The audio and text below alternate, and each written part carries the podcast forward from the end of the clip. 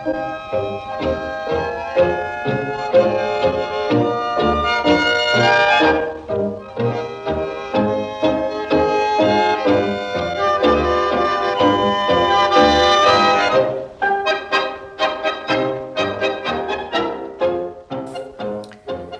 have got guts. You're Mr. Big. But you are not gonna fool me. With your lying phrases of love, you are wasting time. You can move on. On the whim, dude, I got you to buy me, but I'm not one of those. Knock on another door. Old man, ciao, you can go. My use is not a flower for a buttonhole. The shine you want to offer, you would better keep it. I felt your age. Girls are not toys of love, but you have to know they have a heart. You see, the old man has deprived himself of pleasure.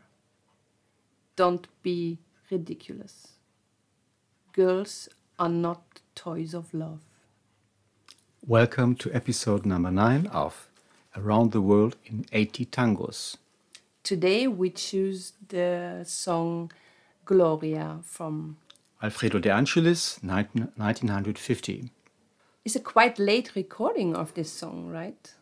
Yeah, it was uh, written in 1927 and was recorded in the same year by Carlos Gardel and Francisco Canaro. Francisco Canaro is the brother of Humberto Canaro, the composer of this number. And the singer is. Carlos Dante. And it's a bit strange because it's a very female lyric. It's Yeah. about it's about a girl which uh, doesn't like to get cheated by an older man, and she refuses him. Pa, pa, pa. And uh, in other recordings, it's sung by women. There's one recording of Miguel Caló with Chola Luna, and one recording of Donato Racciatti with Nina Miranda, a well-known version of this song. Yeah, his uh, daughter could sang, sing it.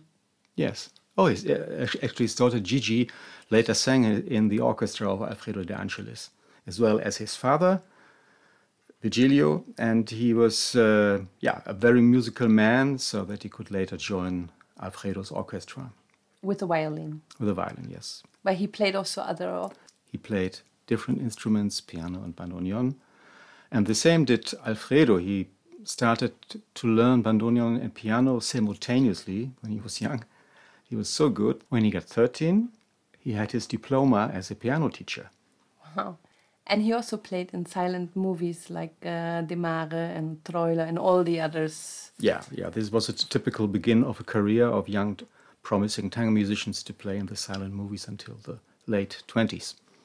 And when he got older, he um, went to Europe with Canaro, like De Mare did and others. Yes, he was uh, like a, a protege of Canaro, and uh, as well as his family, and so they joined the Canaro um, caravan to Europe in 1929, and he played with the state with the orchestra of Rafael Canaro, the brother of Canaro, for three years there, and they toured in France and in Spain. In this time was quite big bunch of Argentine musicians in in Europe, right? Yes, especially Paris was full of Argentinian uh, immigrants. And there is an uh, interview with Lucio De Mare, who stayed in the same time there for some time. And he was a bit complaining about this flood of uh, little talented musicians who tried to make contact with the real ones like him.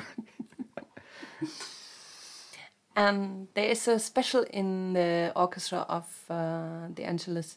Maybe more than one special. One special was the two singers he worked often with. Yeah, yeah, he had m- more more duets, more duos than other orchestras. Many orchestras like to combine the two singers, but with uh, De Angelis, it was like a trademark that he had always two singers, and these two singers performed a lot together. Yeah, wonderful waltzes, by the way. Yes, indeed. And the other special thing uh, was it was really dance dance orchestra, right? They, As a dance orchestra, uh, it was really popular. They had uh, many fans in this time. They had very successful radio broadcasts. His recording career lasted from 1943 to 1991, which is quite a long time. Just before he died. Yes, 92 he died, and he was working until one year before. And the singer of this piece is Carlos Dante. He came late to the orchestra of the. Yeah, he was already about to retire because he started his tango career very early in 1927 and he recorded with Francisco Canaro, with Miguel Caló, with Juan D'Arienzo. And uh, then he was a bit disappointed from, the, from his tango career, so he stopped singing and started to work in an um, oil company or something like that. And then when De Angelis asked him in 1944 to join his orchestra, he was already a veteran. But then he had a late, successful career with De Angelis mm. until 1958. Then he left the orchestra and went solo and made broadcast recordings. For me, De Angelis is often a good orchestra for the for the first period in the milonga. So because it's uh, like bread and butter and yeah. Yeah i, I think it's it's an easygoing orchestra. It, it it's light-hearted and it's easy to to dance to.